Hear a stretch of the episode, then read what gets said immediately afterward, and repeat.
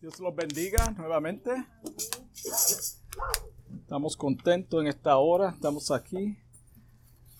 Alabado Dios. Vamos rápidamente a la palabra de Dios, a lo que llegamos en esta hora. Y vamos a la carta o al libro de Eclesiastés. Gloria a Jesús. Santo Dios. Ya hemos orado por la palabra, por la predicación. Damos gracias. Capítulo 4, Eclesiastés, capítulo 4, versículos 1 al 4. Eclesiastés 4, versículos 1 al 4. La palabra de Dios leen en nombre del Padre, del Hijo y del Espíritu Santo.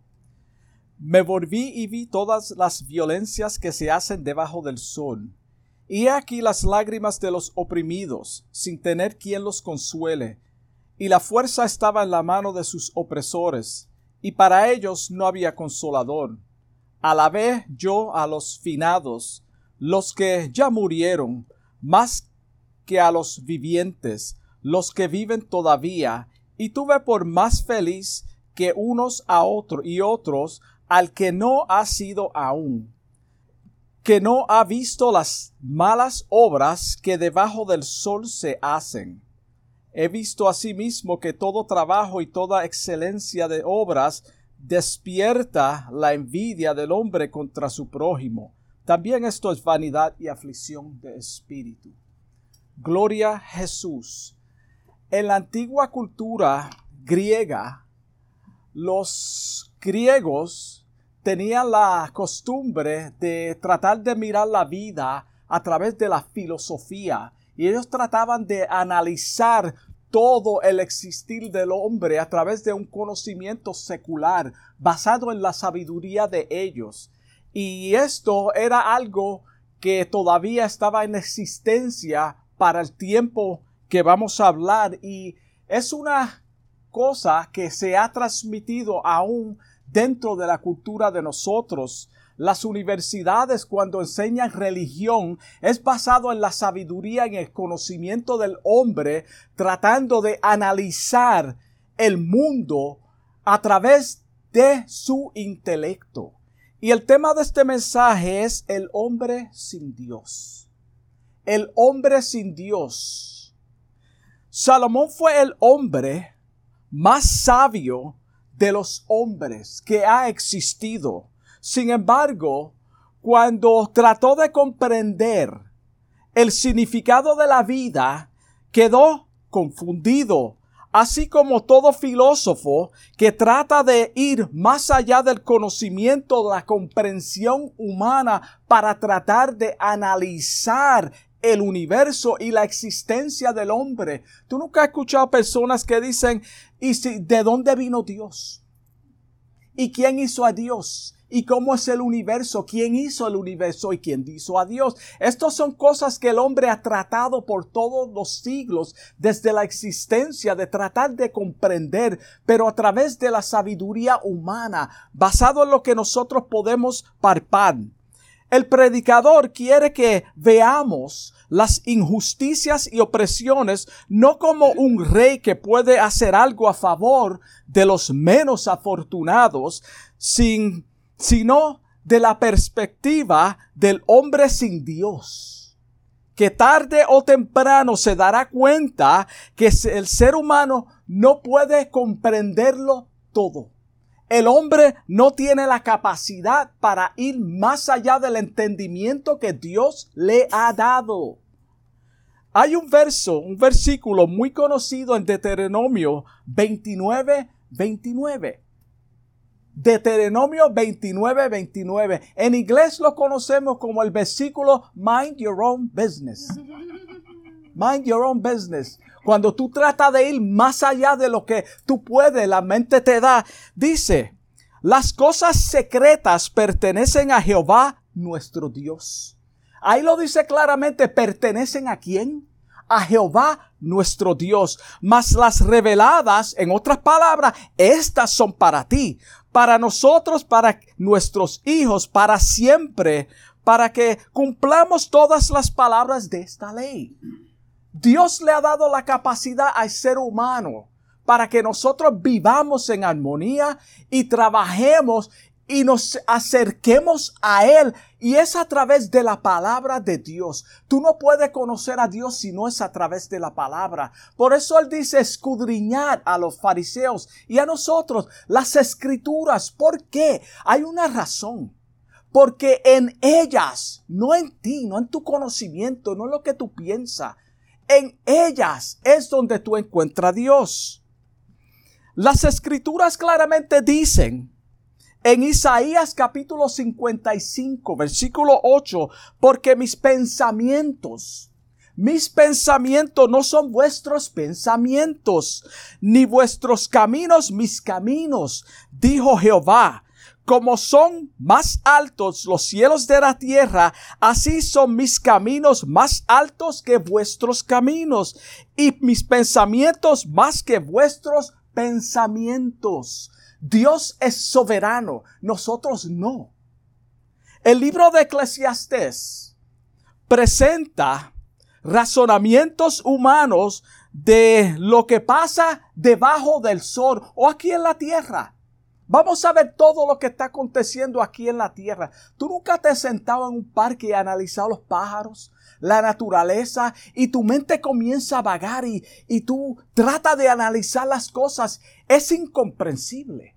Tú no lo puedes comprender. Vas, va más allá de tu entendimiento, de tu intelecto. Debajo del sol significa aquí en la tierra. Todo lo que pasa en la tierra. Y el autor de esta carta, igual que muchos hoy, están tratando de hallar la solución o el sentido a la vida, sin tener en cuenta al creador del universo. Queremos analizar las cosas, pero sin Dios. Sacamos a Dios de nuestras vidas para para luego formar una opinión de cosas que son incomprensibles para nosotros. Es decir, todos estos pensamientos que describe llevan a cabo su propio entendimiento. Vemos a un anciano exponiendo la sabiduría humana basada en la experiencia que él ha vivido. Acuérdate que hay un pasaje en la Biblia que dice que la sabiduría está en los ancianos.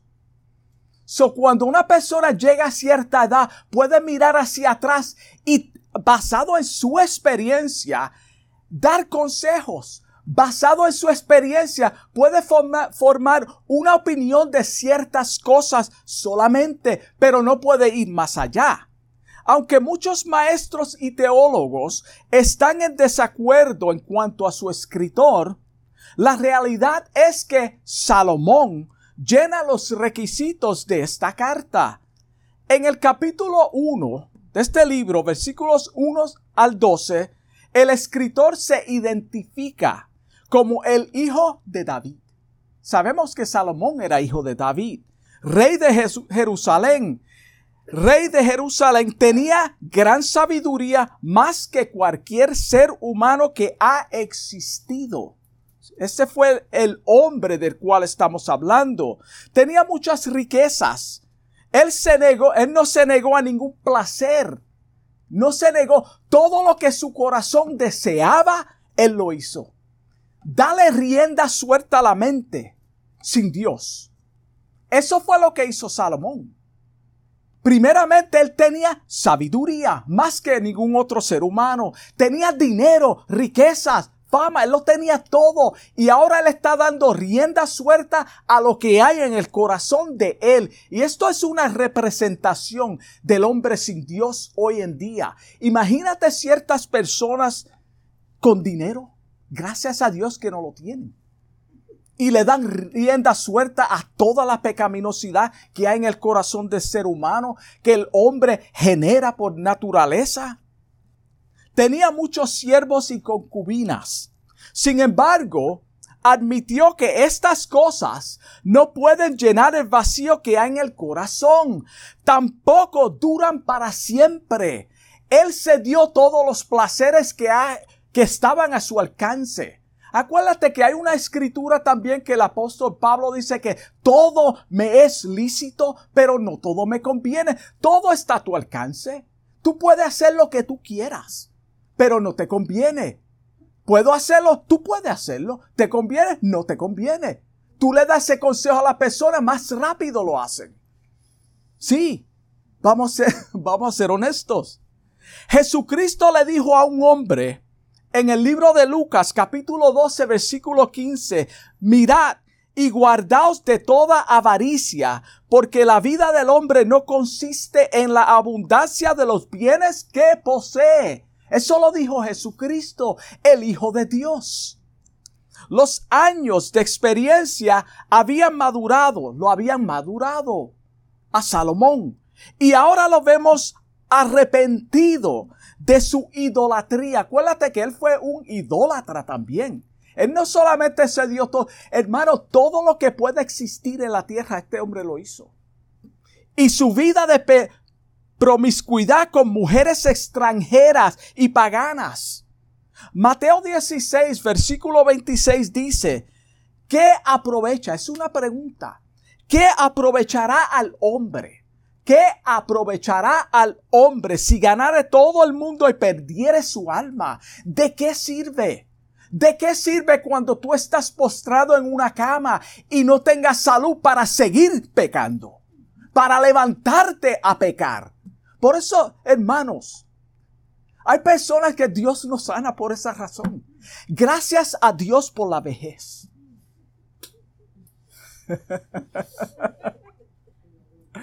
Por eso la palabra le dice al hombre, quédate con la mujer de tu juventud. Y hay una razón, el cuerpo decae, hermano. Vamos a ser realistas.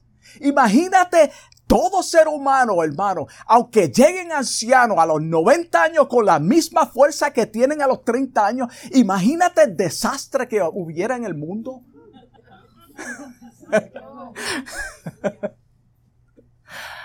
wow. ¿O qué recompensa dará el hombre por su alma? En este libro, Salomón nos lleva a un viaje por la vida. Vamos a caminar por todos los errores y ver todos los errores que hizo y cometió este hombre.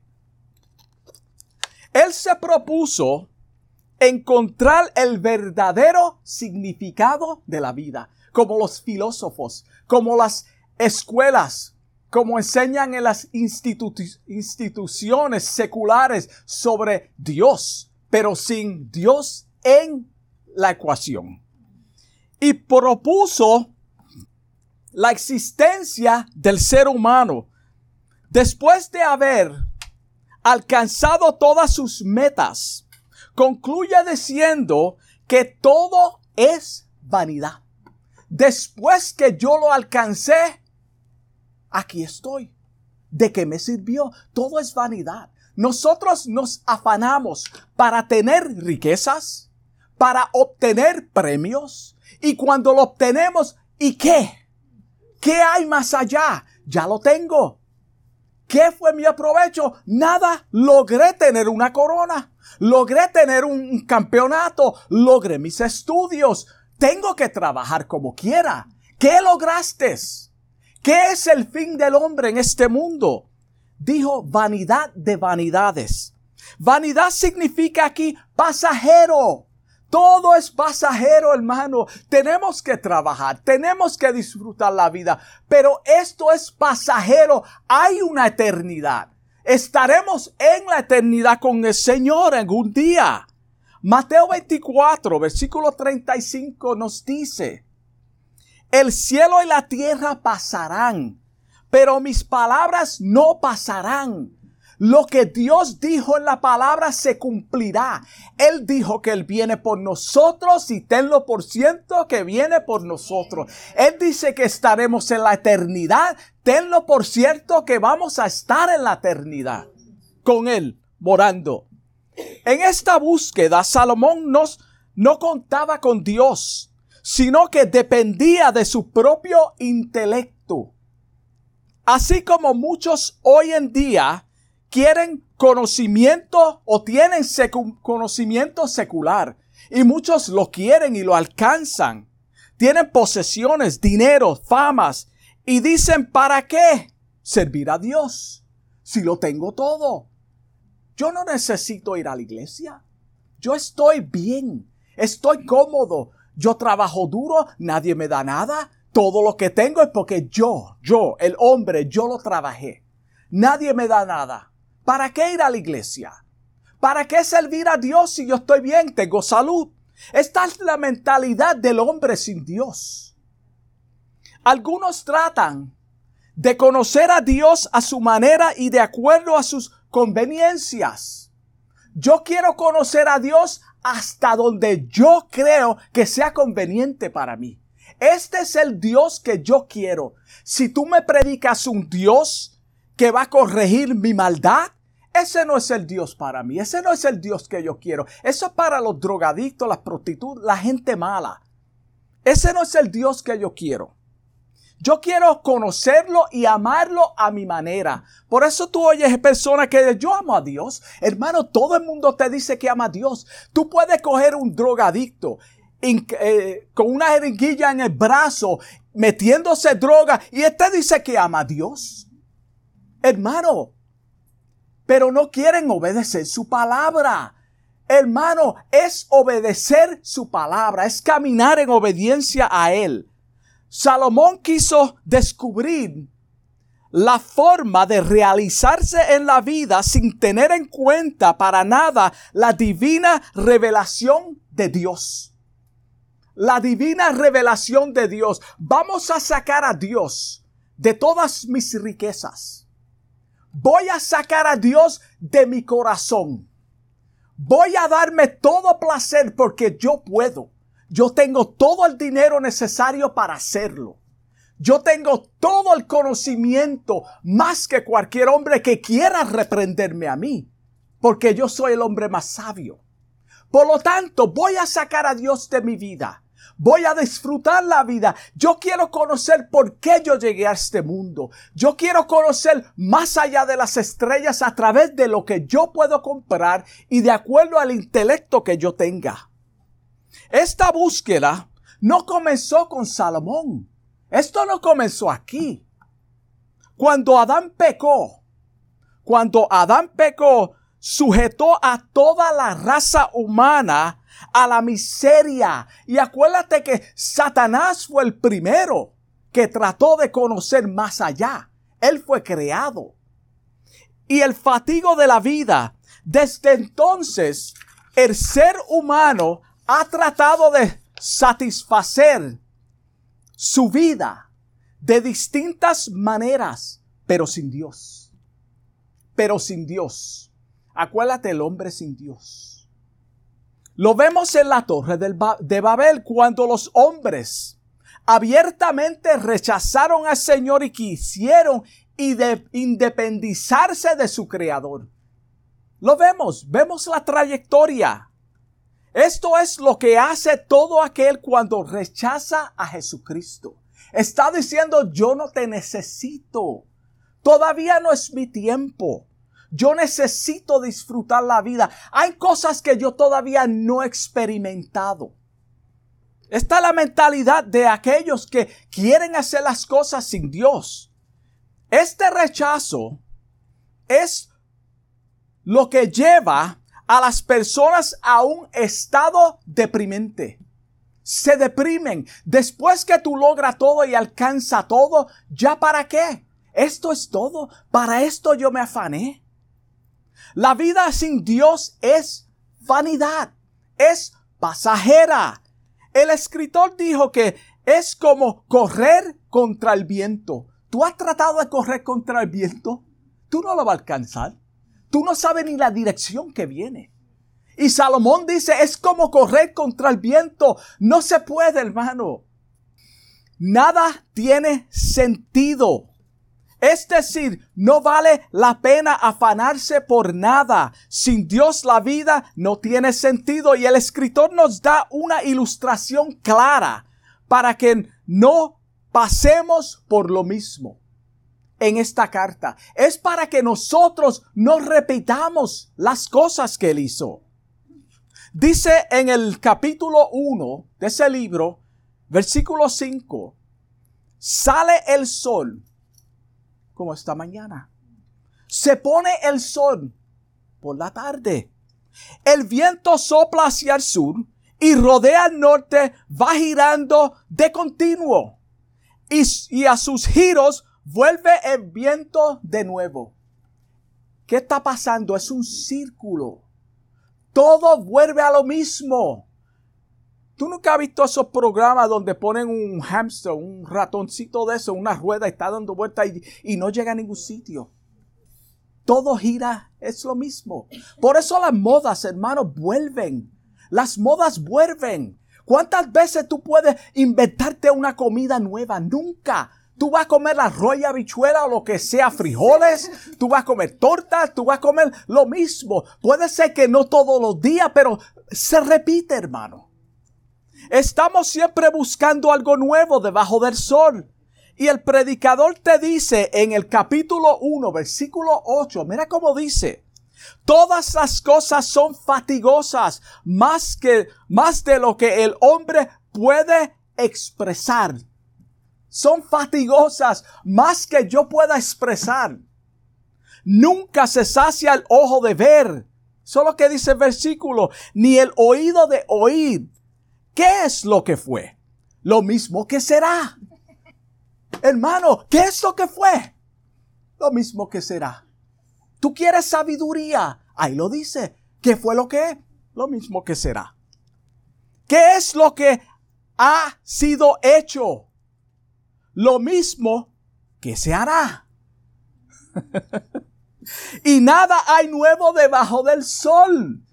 Eso es lo que dice la palabra de Dios. No lo digo yo para entretener a nadie. Me pregunto, ¿será esta la razón que personas con fama, fortuna, no encuentran la felicidad en sus vidas? Son unos infelices a pesar de las riquezas, a pesar de la fama, a pesar de la salud.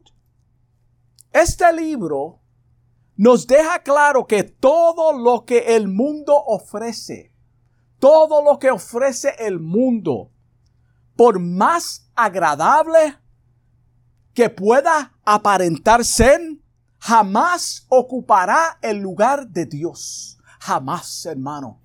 Jamás. La verdadera felicidad se encuentra en el Señor, no en el dinero, no en el placer. Nada de eso. Tú puedes ser entretenido por esas cosas hasta cierto punto, pero cuando llega la noche, cuando tú estás en la soledad, en la quietud, entonces ¿qué? Ya pasó el día. ¿A quién tú ofendiste? ¿A quién maltrataste? a quien compraste con tu riqueza para hacer daño para tu propio beneficio. Jesús es la respuesta a la sequía espiritual que el hombre siempre ha estado buscando hasta el día de hoy. Jesucristo es el único que puede llenar el vacío en la vida del ser humano. No son los placeres, no son, no es otra cosa. Él nos dice, nos dice en el libro de Juan, capítulo 4, versículo 14, pero el que bebiere del agua que yo le daré, yo le daré, nunca o no tendrá sed jamás. Y está hablando del sed espiritual que cada uno de nosotros anhelamos, todo ser humano. Sino que el agua que yo le daré será en él una fuente de agua que salte para vida eterna. Mira el propósito y la diferencia. Para vida eterna. Salomón llegó a la triste realidad. Tuvo que aprender a la mala para que nosotros no pasemos eso. Para que nosotros aprendamos, para que leamos esta escritura y explicamos esta palabra a nuestras vidas, que sin Dios Él estaba vacío. ¿Todo esto para qué? Estoy vacío.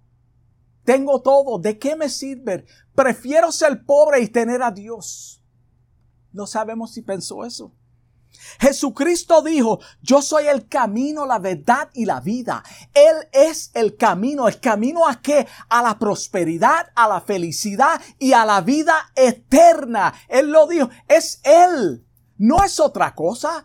Y si Él es el camino, si Él es la verdad y si Él es la vida, ¿por qué el hombre tiene que ir más allá de Dios para tratar de analizar la vida sin Él? No podemos. No estamos diciendo que Salomón no creía en Dios. Esto no es lo que estamos diciendo cuando estamos explicando esto, sino que en su etapa de descuido espiritual y desenfreno, él se propuso a tratar de ver estas cosas a través del, del, conocimiento, de su intelecto. Trató por sí mismo de hacer sentido de la vida él por su propio conocimiento. Entre todas las vanidades y sin sabores de la vida, llegó a la gran realidad que el hombre sin Dios seguirá buscando respuestas sin éxito. Nunca va a encontrar la respuesta a quién hizo a Dios. nunca. Tú nunca vas a, a, saber cuán lejos están las estrellas. Jamás. El hombre le ha puesto fecha a la tierra y dice que fue creado tantos millones. No se puede contar porque la Biblia no lo dice. Y si la Biblia no lo dice, no podemos poner un número. La Biblia cuenta desde Génesis para acá, cuando dice en el principio, no sabe, ¿qué era el principio? ¿Qué era el principio? Acuérdate, Dios es eterno, Dios ha existido, Él existirá. ¿Qué es el eterno? También descubrió que el corazón no regenerado, este es el corazón sin Dios. Y esto se aplica a toda persona que no es cristiana. No es cristiana, esto se aplica a ti. Escucha cómo dice. Jeremías lo describe en su libro de la siguiente manera, en el libro del capítulo 17, versículo 9. Y esto habla del corazón no regenerado. Engañoso el es el corazón más que todas las cosas. Acuérdate que Dios puso un corazón nuevo en los creyentes. Nosotros tenemos la mente de Cristo. Nosotros fallamos, pero eh, nos arrepentimos y Él nos restaura. Pero el hombre sin Dios, ese es su corazón, es perverso más que todas las cosas. ¿Y quién lo conocerá? ¿Quién lo conocerá? El Señor es quien conoce el corazón. Y Él lo dijo, no había necesidad de, enseñarle lo que había en el hombre porque Él sabe lo que hay en el corazón del hombre. Él es el creador del hombre. El escritor también observa las injusticias que se hizo o se hacen debajo del sol a los menos afortunados, los que no pueden defenderse, aquellos pobres que no tienen nada, son maltratados por aquellos que tienen en sus manos el poder. Siempre ha existido así, o ha existido así, donde los ricos oprimen a los pobres, donde el que tiene la fuerza abusa del que no tiene la fuerza. Siempre, desde el principio. Miqueas 2.1 dice, hay de los que en sus camas piensan iniquidad y maquinan el mal y cuando llega la mañana lo ejecutan. ¿Por qué? Porque tienen en su mano el poder. En otras palabras, porque yo puedo hacerlo. Yo puedo pisotearte porque tú me necesitas a mí. Tú necesitas este trabajo. Tú necesitas que yo te mantenga. Hermano, estos son cosas que oímos. Estos son cosas que genera el corazón de la persona sin Dios. El hombre es malo sin Dios. Hace cosas buenas, pero no para el beneficio de otros, sino para sí mismo, para verse bien, para que hablen bien de mí, para que yo sea una persona en la sociedad muy prominente. Todos nosotros, de alguna forma u otras, podemos relacionarnos con el mar dentro de nuestra sociedad. Todos. Todos de alguna forma u otra podemos relacionarnos con ese versículo que acabo de leer en Miqueas capítulo 2 versículo 1.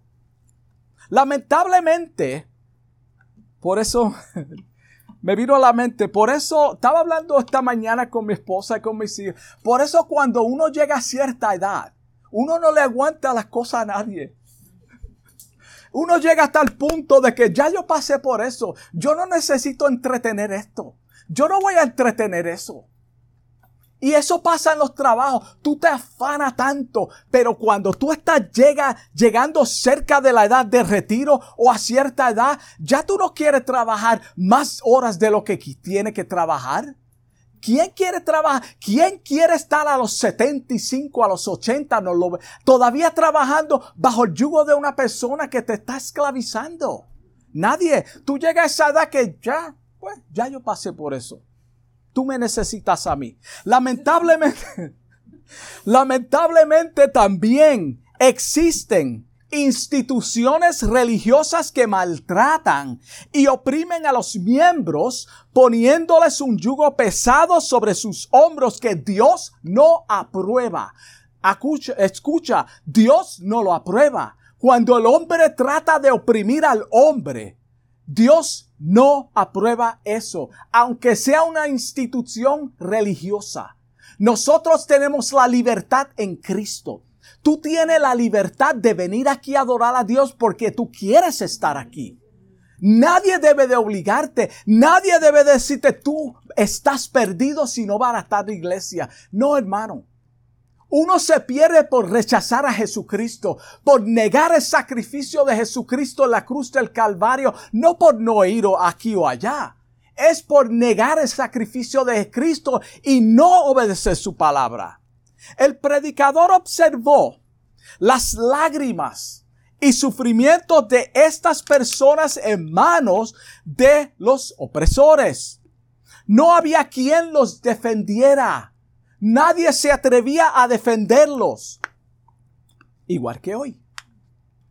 Nadie quiere involucrarse. Eso me da pena, pero. Pero hay un Dios justo que está sobre cualquier institución o líder. Él ve las lágrimas y algún día hará justicia. Dios es justo. Dios hará justicia a los oprimidos. Dios hará justicia a aquellos que están siendo perseguidos. Puede ser que pierdan la vida. Yo no voy a decir aquí un, disparate o una mentira que todo va a salir bien. No. Hermano, no. Los apóstoles todos sufrieron. Jesucristo fue maltratado. El sufrimiento era tanto que el autor llegó a la conclusión que los muertos están mejor que los vivos. Ellos están mejor que nosotros porque ya no tienen que sufrir. Yo prefiero morir. ¿Cuántas personas no piensan así hoy en día? ¿Cómo van las cosas y se enfocan tanto los precios de la gasolina, de la comida? Hermano, si tú lees la Biblia detenidamente, con entendimiento, tú vas a darte cuenta que todo esto tiene que acontecer.